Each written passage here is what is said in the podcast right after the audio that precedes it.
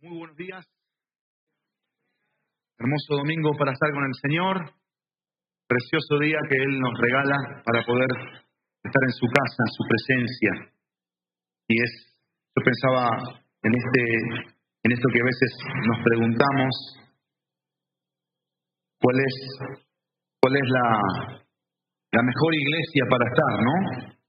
Que la realidad es, no es que nosotros estamos en la iglesia, nosotros somos la iglesia. Somos la iglesia. es muy importante entenderlo. Y la, la idea es dónde Dios, a dónde Dios le gusta estar. No sé si me ayudan con eso. ¿Quién está con eso? Este. Mm, hola, hola, hola. Y pensaba en la canción que cantábamos, pensaba, mientras la cantábamos, estábamos escuchando, estábamos cantando de una iglesia rendida. Esa es la mejor iglesia donde Dios quiere estar. Una iglesia que se rinde ante Él. Una iglesia que vive rendida ante Él. Y eso es precioso realmente. Cuando nosotros no nos resistimos a Dios, esa es la oración por nuestros pequeños, que no se resistan a Jesucristo, al amor de Jesucristo, por nuestros adolescentes, por nuestros jóvenes, por los adultos. Yo estoy orando intencionalmente, intencionalmente, que todos tengamos un encuentro con Jesucristo y que al tener ese encuentro con Jesucristo no nos resistamos, nos rindamos a Él. Una vida rendida a Jesucristo es una vida que lo adora a Jesucristo, lo alaba a Jesucristo, confía en Él, vive con el mayor de los propósitos en esta vida, es darle gloria, honra, honor, gratitud. Y para eso estamos hoy como iglesia reunidos, para que Él reciba toda la gloria, toda la alabanza, toda la gratitud. Estamos ya a un capítulo de terminar esta, esta etapa que iniciamos desde el primer domingo de enero con el glorioso Dios que tenemos. Hermoso es iniciar el año con algo tan glorioso. ¿Sí? No yendo de vacaciones a Europa o a las playas, sino empezando el año con esto, con Dios. Y ver lo glorioso que es, lo majestuoso que es, lo precioso que es, y cómo eso puede impactar tanto nuestra manera de vivir, nuestra dinámica. Así que vamos a dar comienzo. Eh, estamos, este servidor, buscando siempre responder con la palabra de Dios a preguntas que tienen que ver con, con Dios. ¿Quién es Dios? ¿Y por qué Él es glorioso? No podemos definir como tal a Dios. Dios no es un concepto como tal. Sin embargo, podemos ir conociendo a Dios. Y en la medida que vamos conociendo a Dios, ese conocimiento de Dios va permeando, va afectando nuestra manera de ser, porque conozco a alguien y en base a cómo lo conozco, afecta mi vida. En este caso, para bien en relación a Dios. Y vimos en el capítulo 40 que Dios no se fatiga ni se cansa. En el 41 Dios puede sostener, sustentar y dar seguridad. En el 42 Dios restaura lo roto y usa lo desechable. En el 43 Dios salva para su gloria. En el 44 Dios llama a recordar y a volver a Él. En el 45 Dios cuida la obra de sus manos. En el 46 Dios nos sostiene desde el vientre hasta la tumba. Y hoy, capítulo 47, Dios triunfa sobre el peor de los pecados. Dios triunfa sobre el peor de los pecados. Vamos a orar. Vamos a poner este tiempo en las manos de Dios. Oremos. Padre precioso, hermoso, glorioso Dios, alabado seas, honrado seas. Gracias por la oportunidad de estar contigo en esta mañana. Estamos en comunión contigo, con los hermanos, hermanas, con cada una de las personas que tú convocas hoy aquí. Si hay alguien que no tiene a Jesucristo, oramos que Jesucristo se presente ante su persona en esta hora y no se resista, que lo pueda aceptar en su ser, que pueda rendirse a Jesucristo y que como iglesia nos rindamos ante ti, Jesucristo, que no nos resistamos, que nos dobleguemos, nos dobleguemos voluntariamente y ante la palabra que tenemos frente a nosotros, por favor Dios, danos una actitud humilde una actitud sumisa, una actitud obediente. Que tu palabra en esta mañana pueda ser luz que traiga una iluminación profunda a las tinieblas de nuestra vida y pueda santificarnos, pueda apartarnos de todo pecado que no te da gloria, no te glorifica, Dios. Perdónanos, por favor, ante todo, perdónanos. Al ser tan santo tú, tan digno tú, tan limpio, tan puro. Perdónanos. Y aquí estamos, Dios, para ser retados, transformados por tu palabra. En el precioso y poderoso nombre de Jesús. Amén y amén.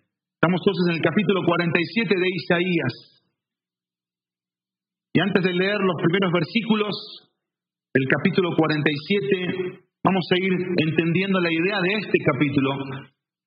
Y dice el Proverbio capítulo 8, el Proverbio capítulo 8 dice así, el temor del Señor es aborrecer el mal. Eso dice el Proverbio capítulo 8, versículo 13. Y el mal, versículo 13, que Dios aborrece, el mal se puede traducir como el orgullo, la arrogancia, el mal camino y la boca perversa yo aborrezco. Y esto es el peor de los pecados, el orgullo, la arrogancia. Tenemos que entender que el yo que todos tenemos, el yo interno, el yo que no se crucifica o el yo que no ha nacido de nuevo en Cristo, busca que sus deseos, todos sus deseos, y sus demandas sean satisfechas, que todos sus placeres sean complacidos. Esa es la idea del yo. Ocupa los primeros lugares, llama la atención. Hay un texto que me llamó la atención justamente para entender Isaías 47 y está en Daniel, Daniel capítulo 48. Perdón, Daniel versículo, capítulo 11. Daniel no tiene capítulo 48. Isaías sí, pero Daniel no. Daniel capítulo 11. Vean ese texto, por favor, conmigo. Vean la diferencia del principio, vean la diferencia del final. La idea del principio viene de un rey pagano, de un rey idólatra, de un rey promiscuo, que daba un mensaje al pueblo y que dice, con halagos corromperá a los que obran inicuamente hacia el pacto. Vean ustedes lo que dice este texto. Con halagos corromperá a los que obran inicuamente hacia el pacto. O sea, hay alabanza para aquel que obra impíamente. Algo impío es algo que, que se pone en contra de Dios, que actúa en contra de Dios. Eso es algo impío. Y aquí se estaba alabando esto, se estaba halagando esto. Pero ¿qué dice el texto en la parte final? Pero el pueblo que conoce a su Dios se mostrará fuerte y actuará. Y de eso se trata la palabra de Dios, que conozcamos a Dios, que nos hagamos fuertes en aquello que debemos creer de su palabra. Porque la idea aquí que tengo en mente es que la convicción que tengo de la palabra de Dios va a determinar mi comportamiento. ¿La convicción qué es? ¿Qué es la convicción? La convicción es la verdad de Dios o las verdades de Dios que nos sostienen en momentos de debilidad, en momentos de indecisión, de incertidumbre, cuando no sabemos qué hacer. Ahí están nuestras convicciones aquellas cosas que le creemos a Dios de sus verdades. Ahí es donde actúan las convicciones. Por eso yo debo preguntarme, ¿cuáles son mis convicciones? ¿De qué estoy convencido? De la verdad de Dios, porque eso es lo que te va a sostener. Eso es lo que te va a ayudar a ser diferente, las convicciones. Así que con esto en mente, la proposición del mensaje de hoy, lo que Dios quiere proponer para cada uno de nosotros es lo siguiente. Es evidenciar por la palabra de Dios aquello que Él aborrece. La palabra de Dios va a evidenciar aquello que Dios aborrece. Pero ¿qué hace Dios? Dios me invita a seguir el camino que traza su palabra. Es decir, la palabra me dice lo que Dios aborrece, pero ahí no se queda todo. La palabra también me dice qué camino voy a seguir. ¿Por qué? Porque Dios quiere liberarme a mí del peor de los pecados. En esta mañana Dios quiere mostrarse como libertador de lo peor o del, del peor de los pecados. Y, vamos a ir entendiendo que el peor de los pecados tiene que ver con dos frases que se van a repetir en el capítulo 47 de Isaías. Son dos frases transicionales en este capítulo 47. Están en el versículo 8, donde dice yo y nadie más. El versículo 8 dice, ahora pues, oye esto, voluptuosa, Tú que moras confiadamente, que dices en tu corazón, yo y nadie más. No me quedaré viuda, ni sabré de pérdida de hijos. Versículo 10. Te sentiste segura en tu maldad y dijiste, nadie me ve. Tu sabiduría y tu conocimiento te han engañado y dijiste en tu corazón, yo y nadie más. Son las frases transicionales del peor de los pecados el peor de los pecados es el orgullo. El peor de los pecados es la arrogancia. El peor de los pecados es la altivez. Es la soberbia el peor de los pecados. Es hacernos Dios. Es el peor de los pecados. Eso fue lo que quiso hacer Satanás. Hacerse Dios. Porque entró orgullo en su corazón. Y tengo una mala noticia en esta mañana. Todos, todos queremos ser Dios. Todos queremos actuar como Dios. Queremos ocupar el rol y el papel de Dios. Y ese es el peor de los pecados. Tenemos que trabajar en nuestros corazones, en nuestras almas, a través de su palabra, para deshacernos de eso, despreciar esa simple idea que quizás puede venir a nuestras cabezas. Por eso hay tres puntos que este capítulo 47 tiene para nosotros. Porque el título, como yo te dije, Dios triunfa sobre el peor de los pecados. Primero, dando un mensaje, versículos 1 al 6. Dice el versículo 1 del capítulo 47, desciende y siéntate en el polvo, virgen, hija de Babilonia. Siéntate en la tierra, sin trono, virgen, le dice a Babilonia, porque todavía no había sido atacada por un ejército, en este caso el ejército del rey Ciro. Dice en el, versículo 1, siéntate en la tierra sin trono, se iba a quedar sin trono Babilonia, hija de los caldeos, porque nunca más será llamada como tierna y delicada. Toma las piedras de molino de ser reina a ser esclava. Toma las piedras de molino y muele la harina. Es lo que iba a hacer. Iba a hacer un trabajo de esclava. Quítate el velo, despójate la espalda, descubre tus piernas, pasa los ríos. ¿Qué es lo que hacían con las esclavas? ¿Sí? Esto es lo que hacían. Las desnudaban. Versículo 3. Será descubierta tu desnudez.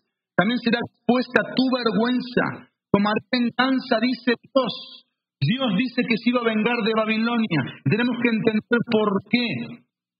Tomaré venganza y no perdonaré a hombre alguno. Es decir, la idea de no perdonaré a hombre alguno es no habrá, no habrá un hombre que se va a interferir entre mi juicio para contigo, Babilonia. Versículo 4.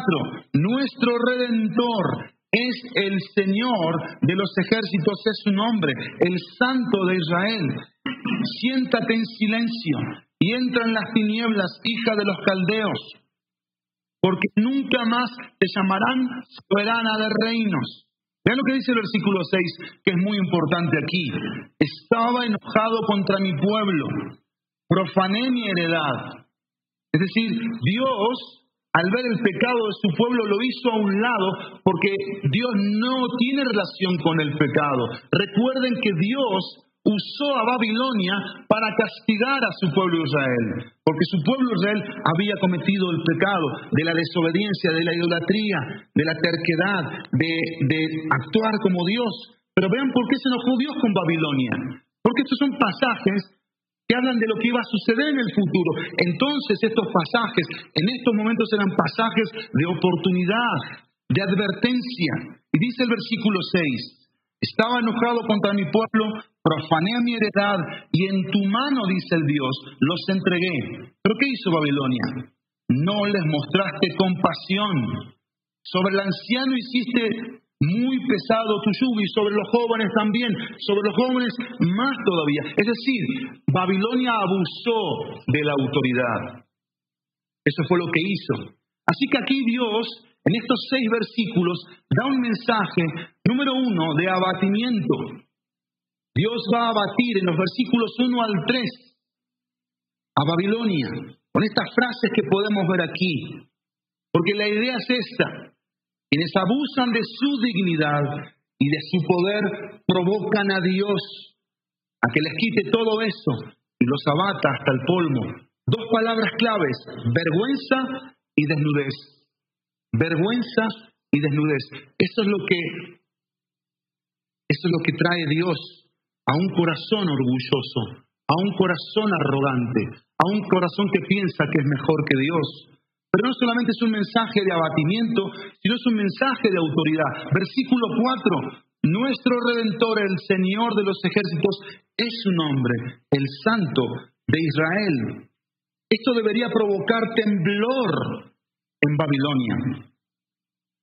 Pues Babilonia sabe quién es el que anuncia esto. El texto dice el Señor de los ejércitos, o se puede traducir de las huestes celestiales. ¿Qué significa eso? Que Dios tiene todo el poder en los cielos y en la tierra.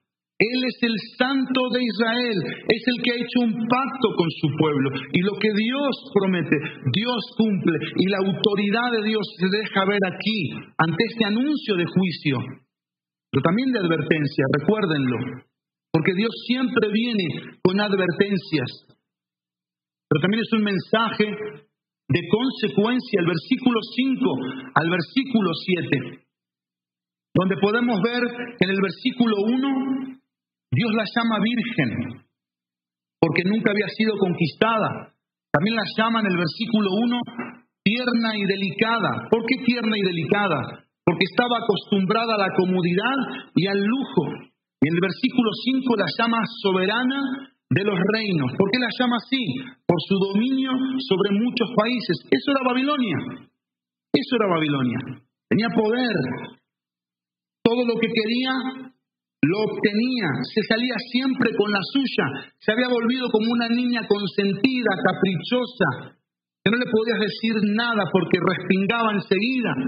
Era como esas niñas que aparecen ahora en, las en estas cosas como el TikTok, que se muestran como dioses y, y muestran que todo lo pueden, que nadie se puede interferir en sus caminos, en sus vidas. Así era Babilonia. Así estaba Babilonia. ¿Y qué le dice Dios aquí? Que su honor, su poder, su dominio, su comodidad, todo eso iba a terminar. ¿Qué pasaba aquí? Acá iba a haber algo, un cuadro interesante, una imagen interesante de la, de la monarquía, de ser esplendorosa a estar viviendo como una esclava, de la libertad a la esclavitud, de ser conquistadora a ser conquistada. Y esa es la consecuencia de un corazón orgulloso, un corazón que siente que no necesita de nada, que no necesita de nadie. Ese es el mensaje que Dios nos está dando aquí. un mensaje de abatimiento, de autoridad, de consecuencia, pero también es un mensaje de aplicación. Si no sacamos aplicación de estos versículos, esto no sirve de nada para nosotros. Porque acá el punto es el siguiente, esta es la aplicación que yo puedo ver, la manera en cómo nos vemos a nosotros mismos. ¿Cuál es el mensaje del, mundo? El mensaje del humanismo o de nuestra sociedad que dice, el hombre tiene valor y significado no por un fundamento teológico, como creación de Dios, que nos da valor. ¿Quién le da valor a nuestra vida? Dios. ¿Quién dice lo que soy? Lo cantábamos. Tú dices quién soy. Dios le da valor a mi vida, pero ojo, Dios no le da valor a mi vida para que yo crea que soy muy importante y que me merezco yo esto, o me merezco aquello, o me merezco lo otro. Lo único que yo he entendido bíblicamente que me merezco es el infierno, es la condenación de mi alma. Y Dios tuvo misericordia de eso. Y Dios me perdonó. Y Dios mandó a su Hijo a morir en la cruz para salvar a este corazón pecador, a ti, mi querido, mi querida, que tienes un corazón pecador, una naturaleza caída, heredada de Adán, bajo la influencia del enemigo de nuestras almas, que es el diablo, el diablo va a buscar siempre que le creamos el mensaje de que el yo puede, el yo es más, el yo, el yo, el yo. Pero Jesús vino a dar un mensaje opuesto a ese yo gigantesco. Y es un mensaje de morir a eso, de renunciar a eso. Y acá está la aplicación. El mundo hace esto, el mundo asigna un valor el mundo dice o determina lo que es el valor de cada uno de nosotros. Es decir, tú vales por lo que tienes, tú vales por cómo te ves, tú vales por dónde estudias, tú vales por lo que haces, tú vales por el grupito de amigos o amigas que puedas tener. Ese es el mensaje que el mundo le da a las mentes, a las almas. Y las personas se pueden sentir así seguras tranquilas, en paz, cuando sabemos que no es así. El valor no está ahí. ¿Qué dice el Salmo capítulo 14, versículo 1? Esto dice el Salmo 14, 1. El necio ha dicho en su corazón, no hay Dios. Eso dice ese texto. Y entre líneas, ¿qué nos deja ver la palabra de Dios? Que un corazón orgulloso dice eso, y aún puede decirlo profesando fe cristiana. No hay Dios. Y vamos a seguir escarbando un poquito en cuanto a esto. En cuanto a la necedad de nuestro corazón, la terquedad. Pero no solamente el Salmo 14.1 dice eso. Proverbios 16, 18 dice. Esto dice Proverbios 16, 18. Antes del quebrantamiento es la soberbia. Y antes de la caída la altivez de espíritu. Y con esto quiero darte un mensaje. Babilonia no cayó por el asalto de el rey Ciro y su ejército. Babilonia cayó antes porque empezó a pensar que era más que Dios. Y eso la llevó a la ruina. El proverbio 18:12 dice porque en el proverbio 28:12 dice, antes del quebrantamiento se eleva el corazón del hombre y antes de la honra es el abatimiento. Eso es lo que quiere el orgullo. Eso es lo que quiere el corazón soberbio o altivo o arrogante. ¿Qué quiere? Quiere honra, quiere gloria, quiere honor, quiere aceptación, quiere aplausos, quiere poder, quiere riqueza, quiere comodidad, quiere lujos, quiere placeres. Y a la de ya, a la de ahora, yo no espero, todo lo quiero rápido y en el momento. Pero ven el consejo bíblico en esta mañana, el consejo de Dios. Dios es tan bueno con nosotros, tanta misericordia podemos ver de Él en esta mañana. Esto dice Romanos capítulo 12, versículo 3, consejo bíblico. Para un corazón como el que todos tenemos, porque en virtud de la gracia que me ha sido dada, la gracia es una virtud que Dios nos da, es un regalo, es un favor, la gracia. ¿Qué hace la gracia? Que me salva, que me muestra a Cristo, que me muestra su amor, su perdón. ¿Qué hace la gracia? Esto hace la gracia, actúa. Digo a cada uno de ustedes, esto hace la gracia, que no piense de sí mismo más de lo que debe pensar. ¿Cuánto pensamos en nosotros mismos? ¿Cuánto ocupamos en nuestra cabeza pensando, no me dijo, no me habló, no me trató, no me, no me llamó, no le puso like, no me visitó, no esto, no aquello? Y vamos generando demandas y demandas. ¿Hacia quiénes? hacia nosotros mismos. Y nuestras cabezas que trabajan y trabajan y trabajan, centran todo en nosotros mismos. Eso es orgullo, eso es arrogancia, eso es soberbia y eso es el peor de los pecados, porque la soberbia atrae todos los demás pecados. Se nos pegan todos los demás pecados. Envidia, enojo, codicia, avaricia, lujuria, todos los pecados por un corazón arrogante. Pero lo que dice el texto de Romanos 12.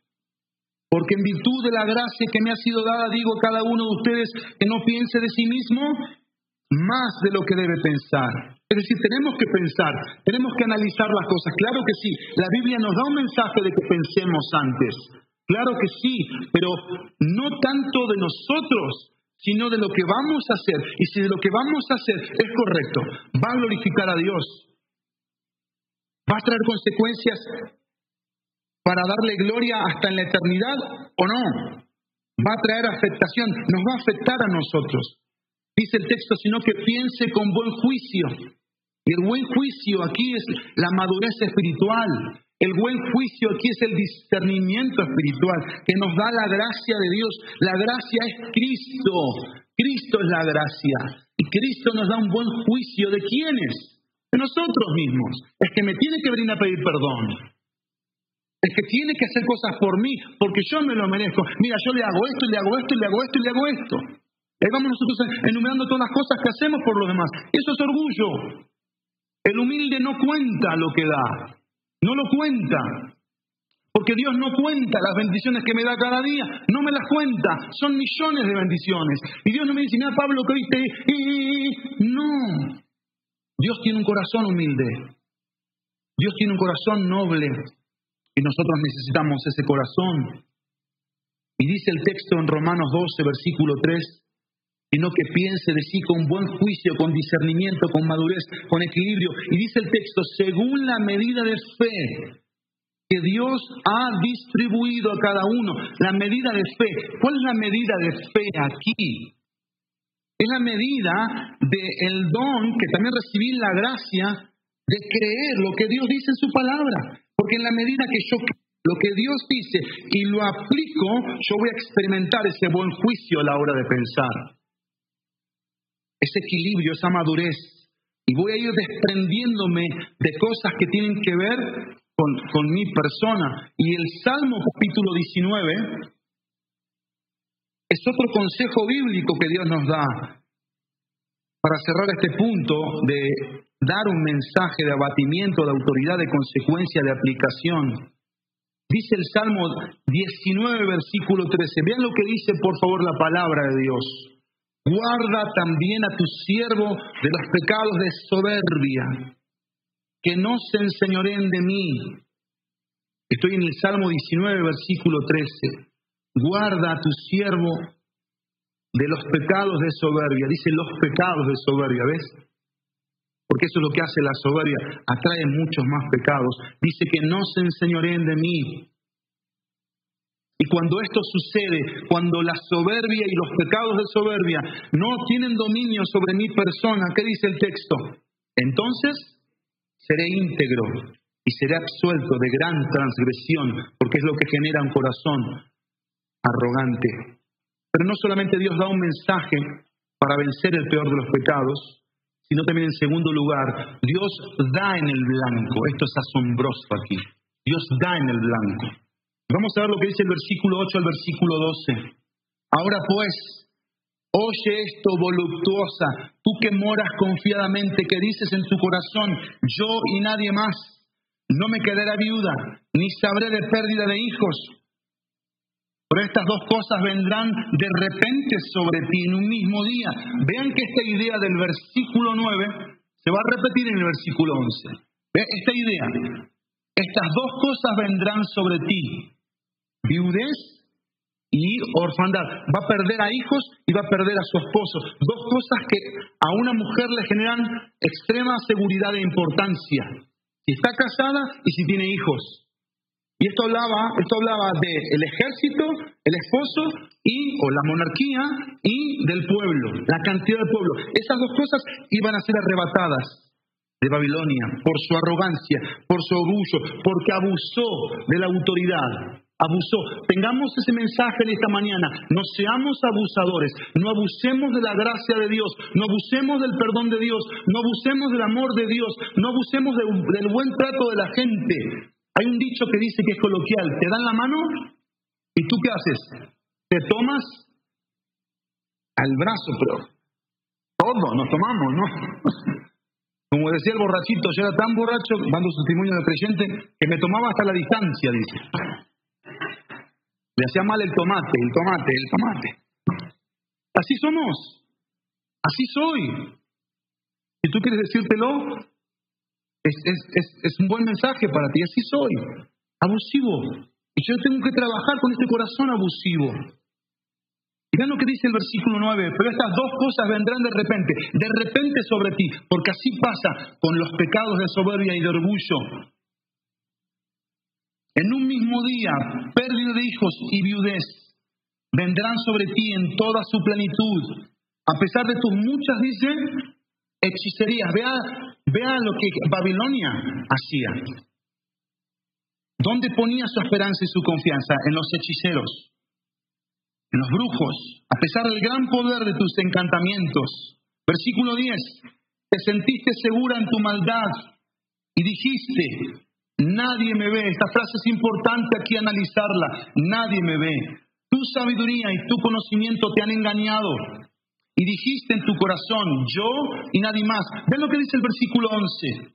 Pero un mal vendrá sobre ti que no sabrás impedir. Caerá sobre ti un desastre que no podrás remediar. Vendrá de repente sobre ti una destrucción que no conoces. Vean qué clara es la palabra de Dios cuando Dios está advirtiendo previamente a una nación. Porque yo pensaba en el estudio bíblico, pensaba en mi corazón como un hombre orgulloso, un hombre arrogante, un hombre soberbio y lo que tengo que hacer con eso, pero pensaba en la familia, en mi familia. Pensaba en mi esposa y en mis hijos y también pensaba en la iglesia, la iglesia que Dios nos está permitiendo servir. Y también pensaba en nuestra sociedad, porque es lo que vemos aquí, una persona, una familia, una nación destruida, destruida por completo por el peor de los pecados, por el peor de los pecados. Y aquí ven cómo Dios le da al blanco, porque Dios siempre va a darle al blanco. Dios va a decir qué es el pecado aquí. Lo primero que Dios va a decir, el pecado de la arrogancia. Cuando dice Babilonia yo y nadie más, Babilonia aquí se muestra dominadora, suprema, se siente como Dios y que no necesita de nadie. Autosuficiencia, poder absoluto. Babilonia en la Biblia es símbolo de la humanidad organizada en rebelión contra Dios. Entonces el símbolo de Babilonia es rebeldía. ¿Se acuerdan? La torre de Babel hay una connotación en la historia de esta nación con Babel. ¿Qué significa Babel? confusión de lenguas. Eso era Babilonia. Pero también Babilonia significa tierra de dioses. ¿Por qué? Porque cada paso que tú dabas había un dios. Eran idólatras, eran ególatras, eran promiscuos, era un puerto de pecado. ¿Y qué dice Dios en cuanto a esta frase que vemos dos veces? Yo y nadie más. ¿Qué dice Dios? ¿Qué nos ha dicho Dios? que no se trata del yo, de nosotros. Vean lo que dice Isaías capítulo 45, versículos 5 y 6. Esto nos recuerda a Dios. Isaías 45, 5 y 6. Yo, dice Dios, soy el Señor y no hay ningún otro.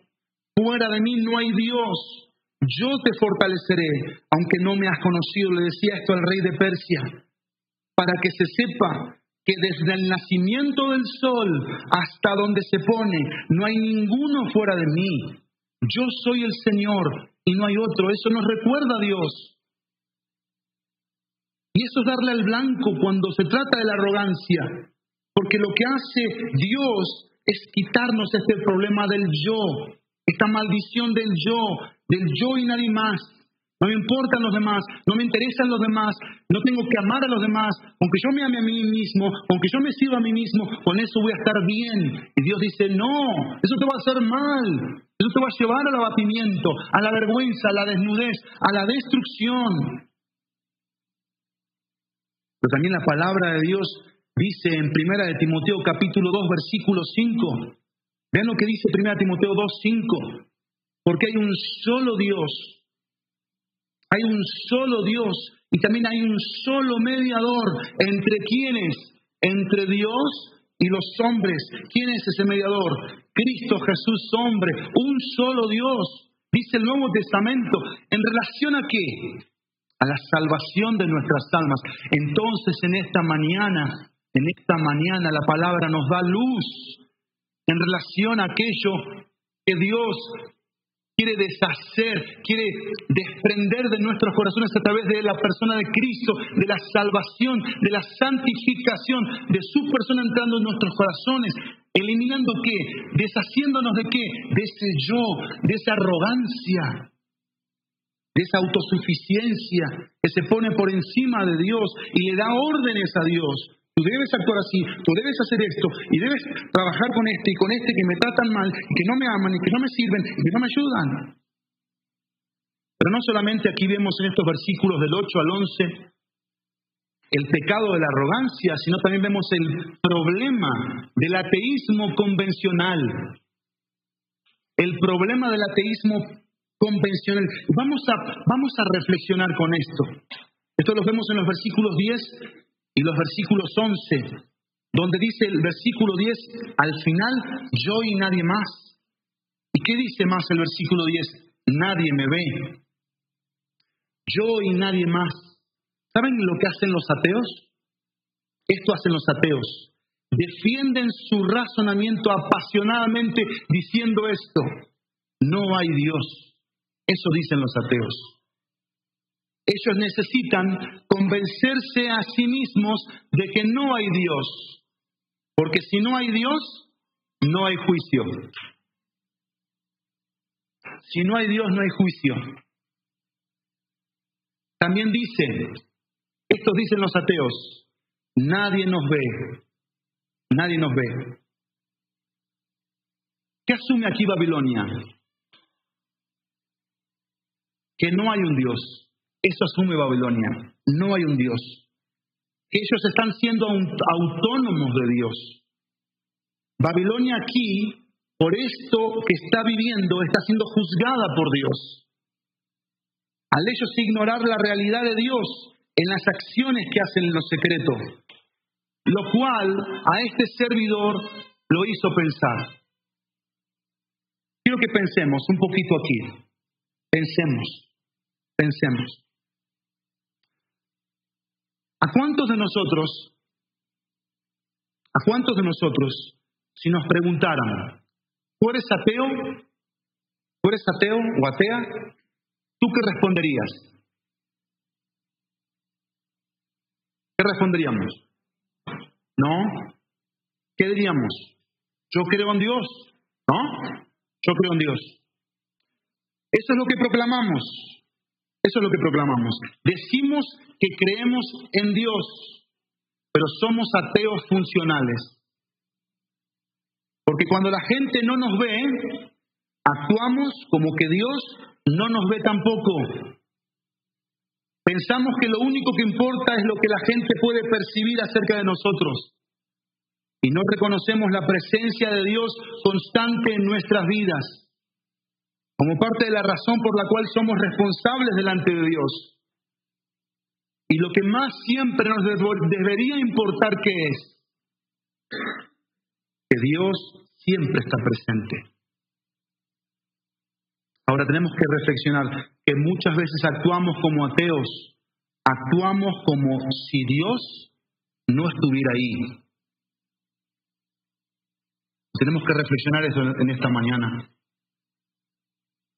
Porque yo te quiero hacer pensar en la frase que dice en el versículo 10, te sentiste segura, seguro en tu maldad y dijiste, nadie me ve. Si somos honestos, en esta mañana muchas veces lo pensamos. Nadie me está viendo. Nadie me está viendo. Y eso es no creerle a Dios. Y ese es el peor de los pecados. Porque cuando no le creo a Dios, estoy siendo arrogante. Creo que yo puedo más, que yo sé más de la vida. Pero me encanta cómo termina Isaías 47. Porque Dios va a vencer el peor de los pecados, dando un mensaje, dando en el blanco, pero también dando salvación versículos 12 al 15. Permanece ahora en tus encantamientos y en tus muchas hechicerías, en las cuales te has ocupado desde tu juventud. Tal vez podrás sacar provecho, tal vez causarás temor. Estás fatigada por los muchos consejos o por los muchos caminos. Que se levanten ahora los que contemplan los cielos, los que profetizan por medio de las estrellas, los que pronostican cada, luna nueva y te salven de lo que vendrá sobre ti. Ellos se han vuelto como rastrojo. El fuego los quema. No librarán sus vidas del poder de la llama. No habrá para calentarse, ni lumbre ante la cual sentarse. Así han venido a ser para ti. Ven este texto que es importante en cuanto al poder de la influencia. Dicho sea de paso, tú y yo somos el resultado de las cinco personas con las que más convivimos. Eso es lo que somos tú y yo. Y vean lo que dice el versículo 15, porque es de lo que habla. Así han venido a ser para ti aquellos con quienes has trabajado o convivido, o, te has dejado influenciar, que han negociado contigo desde tu juventud, que han sido una influencia para que tú hagas lo que hagas, seas lo que seas, consumas lo que consumes. Cada cual vaga por su camino. Y yo me pongo a pensar en todos mis amigos antes de recibir a Cristo. Ya todos están muertos por las drogas, por el alcohol, porque fueron a una cárcel, en la cárcel los mataron. No hay nadie que te salve. Pero aquí hay un mensaje de salvación, porque es lo que Dios viene a hacer con nuestras vidas. ¿Y de qué nos salva Dios? ¿De qué te salva? ¿De qué me salva Dios? Dios me salva de lo que no salva. Dios me salva de lo que no salva. Versículo 12. Permanece ahora en tus encantamientos, en tus muchas hechicerías, en las cuales te has ocupado. Lo que estaban haciendo aquí era poner su esperanza sobre personas que aparecían en su escena y que hacían ciertos ritos de brujería para obtener ciertas cosas. Pero no solamente eso, dice el versículo 2.13, estás fatigada por los muchos consejos, cansada, no había solución a sus problemas. Y es lo que hace la religión. Y dice el versículo 13, que se levanten ahora los que contemplan los cielos los que profetizan por medio de las estrellas. Y esa palabra estrellas aquí es la misma palabra del versículo 4, cuando dice nuestro Redentor, el Señor de los ejércitos, es su nombre, el Santo Israel. Los ejércitos, está hablando de las estrellas, donde Dios es soberano, donde Dios es dueño.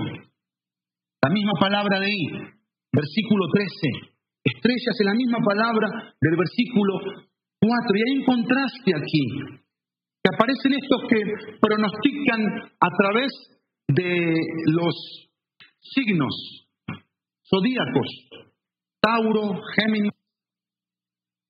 Hay un canal en los Estados Unidos muy famoso que en el año 2020, enero del 2020, contrataron a una astróloga para que dijera a través de los signos del zodíaco cómo iba a ser ese año.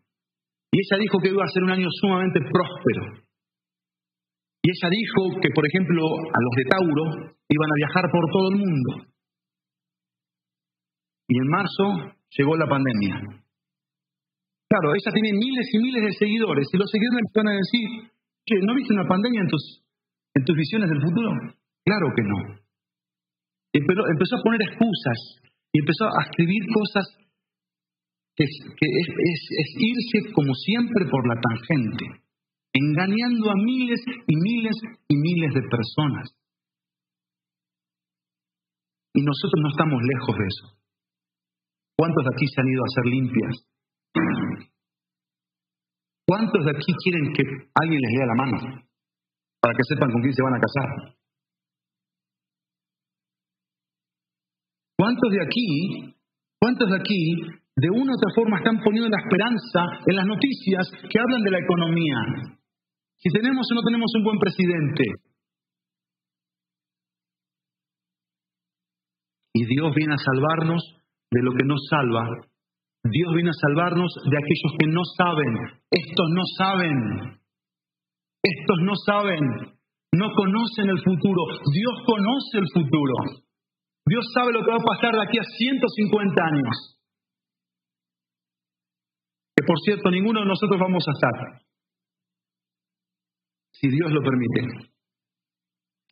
Pero también Dios nos salva mostrando el cuadro completo, porque en el versículo 12 vas a ver fracaso, en el versículo 13 vas a ver falsedad, en el versículo 14 vas a ver fuego.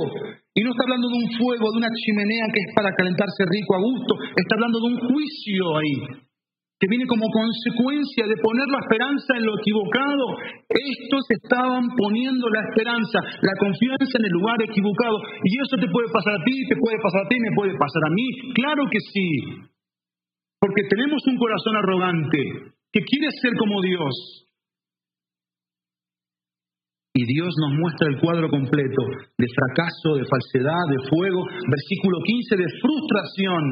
Con quien has, estado, ¿qué te ha dejado? ¿Qué te ha dado esa influencia? Pero miren lo que cómo termina el versículo 15. No hay nadie que te salve. Y yo quiero decirte en esta mañana, yo quiero decirte en esta mañana, pero Dios, pero Dios, quiero decirte, que es grande en misericordia por su gran amor con que nos amó, aun estando nosotros muertos en nuestros pecados, nos dio vida juntamente con Cristo, por gracia somos salvos. Y ese pero Dios en esta mañana nos da la oportunidad de poner nuestra confianza en aquello que nos da la única y verdadera esperanza para el presente y para el futuro, porque quiero decirte en esta mañana que todos necesitamos un Salvador. Todos necesitamos un Salvador. Todos necesitamos a alguien que nos venga a salvar de ese fuego de condenación, de juicio, de esa vida oscura en tinieblas que actúa aquí por oculto, mostrando una apariencia que no es. Dios quiere salvarnos de esa hipocresía, de esa falsedad. Dios quiere salvarnos de, ese, de esa actitud arrogante que siempre quiere presumir y quiere ponerse por delante en las filas, en todos lados. Dios quiere salvarnos de nosotros mismos. Y eso es, eso es bueno, eso es amor, eso es gracia, eso es misericordia. Yo te pregunto una cosa en esta mañana, ¿es real tu Salvador? ¿Es real? Yo te pregunto en esta mañana, ¿tu Salvador existe? Yo te pregunto en esta mañana, ¿tu Salvador es confiable para rescatarte? esa vana confianza que hemos colocado en, lugares, en personas, en trabajos, en dinero, en placeres, en el futuro. Porque al final del día, el Salvador que se está presentando aquí salva, rescata, viene a nuestro encuentro. Si hay un mensaje que Isaías ha dado hasta aquí, es que los ídolos son impotentes. Los ídolos son impotentes, no pueden. Y ha dado un mensaje de que Dios es todopoderoso, Dios puede. Los ídolos son vanos, son vacíos, no tienen sentido, pero Dios, Dios es pleno, Dios da satisfacción, plenitud. Así que vamos a hacer una conclusión en esta mañana, para terminar el mensaje de hoy una conclusión práctica. Vamos a pensar, por favor, que la conclusión comienza con una pregunta. Una pregunta. ¿Qué es lo que te produce más inseguridad? Piensa, por favor, por unos segundos. ¿Qué es lo que te produce más inseguridad? ¿Qué es lo que te produce más inseguridad? Puede ser una persona, claro que sí, de hecho, casi siempre tiene que ver con las personas, ¿eh? lo que produce inseguridad. En lo que tú vas pensando, yo te voy a contar lo que Charles Spurgeon dijo. Uno, un predicador dijo esto, Charles Spurgeon, si alguien viene y te habla mal de mí, ¿cómo sigue? ¿Cómo sigue la frase? No saben cómo sigue. Pensé que iban a decir lo de la canción, manda a todos a volar. Yo no soy bueno para los chistes, mi familia lo sabe. Pero dije, igual y siguen con la frasecita. No, no, eso no dijo Charles Spurgeon, eso lo dijo el cantante ese. Ahí te va, ahí te va. Si alguien viene y te habla mal de mí, créele todo lo que te dice. Porque en realidad soy peor. Eso dijo Charles Spurgeon. Si alguien viene y te habla mal de mí, créele todo lo que te dice porque en realidad soy peor. Eso me hizo pensar mucho. ¿Saben en qué me hizo pensar? En uno de los pecados o de los ídolos que más nos gusta apapachar. El ídolo de la reputación. Nos importa más lo que los demás creen de nosotros, aunque sea mentira, aunque sea falsedad. Queremos caerle bien a todos, queremos ser monedita de todos, eso me ha pasado a mí por años como pastor. Pero eso es un ídolo, eso es peligroso. Eso está con la raíz del orgullo, de la arrogancia, de la vanidad. Yo necesito tomar decisiones en ese sentido. Lo más importante es qué piensa Dios de ti, qué piensa Dios de mí, qué es lo que Dios quiere para tu vida. Por eso nos enojamos tanto cuando alguien habla mal de nosotros, ¿no? Es que dijo esto de mí, es que dijo aquello de mí, y nos enojamos. Y queremos defendernos. No lo necesitamos. Lo segundo es despreciemos el arrogante atrevimiento de pensar que podemos vivir en el mundo de Dios sin Dios. Renovémonos con su palabra para hacer todo lo que Dios planeó fuéramos. Efesios 2.10. Somos hechura suya creados en Cristo Jesús para buenas obras, las cuales Dios preparó de antemano para que anduviésemos en ellas. Y lo tercero, arrepintámonos delante de Dios y volvamos a Él. Porque yo quiero decirte en esta mañana, nadie ha venido a Dios con un corazón arrepentido que no haya encontrado salvación. Isaías 45, 22 dice así, vuélvanse a mí y sean salvos todos los términos de la tierra, porque yo soy Dios y no hay ningún otro. Amén.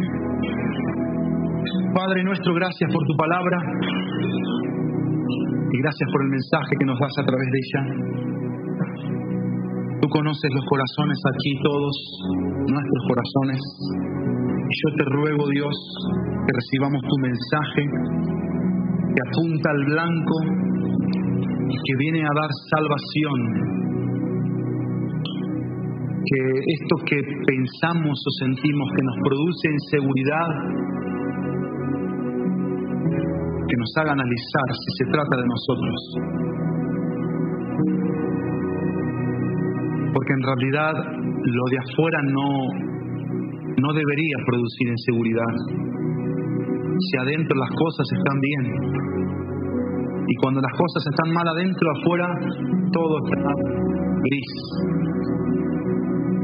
Pero adentro las cosas están bien y yo tengo una aceptación de lo que soy, de donde nací, acepto tu amor, tu gracia, tu soberanía, tu autoridad, acepto que eres Dios, creo en ti, todo corazón te doy mi vida. Te doy lo poco que soy, lo poco que tengo, lo pobre que puedo llegar a ser. Te entrego el presente y el mañana. Te entrego las decisiones que no quiero tomar sin ti. Y ahí vas tú, actuando, sanando, renovando, restaurando, santificándome, alejándome de malas influencias, de malas personas, acercándome a personas piadosas, santas, que están en un proceso igual. Tú me convocas a un pueblo, tu pueblo, tu iglesia, hombres y mujeres que somos pecadores, pero hemos sido redimidos por la persona de Jesucristo, rescatados. Y gracias Dios porque te tenemos a ti. Y con eso nos basta. Porque tú dijiste, mi paz te dejo, mi paz te doy. Yo no te la doy como el mundo la da. No, no se turbe tu corazón ni tenga miedo. Y la verdad que tengo miedo porque soy orgulloso porque no quiero que me falte, no quiero tener el problema o la prueba de la necesidad. Quiero que todo esté cubierto, Señor. Y si tú quieres probar en ese sentido, si tú quieres tocar nuestra salud, si tú quieres traer un problema familiar y que a través de ese problema nosotros te creamos más, confiemos más, nos humillemos más, nos examinemos más. Bueno, Dios, aquí estamos. Queremos, por favor, por favor, pedirte que quites la necedad de nuestro corazón, la terquedad de nuestro corazón, la arrogancia de nuestro corazón. Venimos a Cristo, estando en esta tierra fue humilde. Y al tener a Cristo tenemos esa posibilidad, ese poder virtuoso de forjar humildad en nuestros corazones, nobleza, sumisión, una actitud de equilibrio, equilibrio mental, emocional, en nuestras palabras, lo que decimos, en nuestros pensamientos, en nuestros sentimientos, en las decisiones. Y gracias Dios, porque tú nos das hoy la gracia de podernos arrepentir delante de ti. Y arrepentirse es venir a ti. Así que yo te invito en esta mañana a que vengas a Dios, a que te pares de tu lugar, a que vengas aquí al estrado, a que ores conmigo, Arrepentirse es volver a Dios. Acá tenemos la cruz como un símbolo nada más. Y la tenemos por, para que nos recuerde de Cristo, de un Cristo vivo, de un Cristo resucitado, de un Cristo que venció el pecado, la muerte, a Satanás, este mundo. Tenemos la victoria al tener a Cristo. Y la victoria comienza con ese arrepentimiento. Y el arrepentimiento no es que vuelvas a ti y que digas, ucha, la otra vez caí, ucha, la otra vez metí la pata, ahora de vuelta fui imprudente. No, volvamos a Dios. Es Dios el que tiene que estar en el lugar de Dios y no nosotros. Ven, aquí adelante. Ven en, símbolo de arrepentimiento, de confianza, de dar pasos hacia adelante, hacia Dios venciendo la vergüenza, como vimos esta mañana. La vergüenza viene porque nos creemos Dios. Que vamos a estar aquí, en su presencia.